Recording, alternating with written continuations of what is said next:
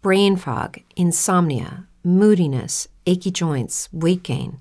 Maybe you're thinking they're all just part of getting older, or that's what your doctor tells you.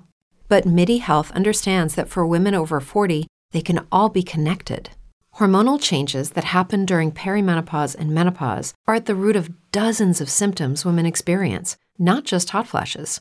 MIDI specializes in compassionate care for women in menopause. Their solutions are safe, effective, and FDA approved. Plus, they're covered by insurance. A convenient telehealth visit with a MIDI clinician can be your first step to getting personalized care. They'll tailor a treatment plan for your symptoms and health history so you can get back to feeling great. 91% of MIDI patients get relief from symptoms within just two months. When your body changes, your care should too. Book your virtual visit today at joinmidi.com. That's joinmidi.com.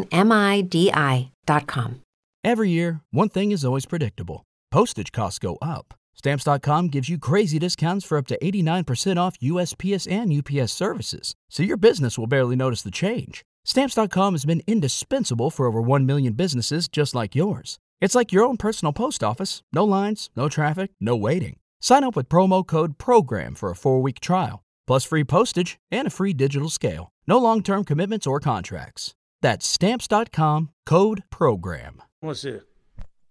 Primeira obrigação do jornalista é informar com correção e falar a verdade.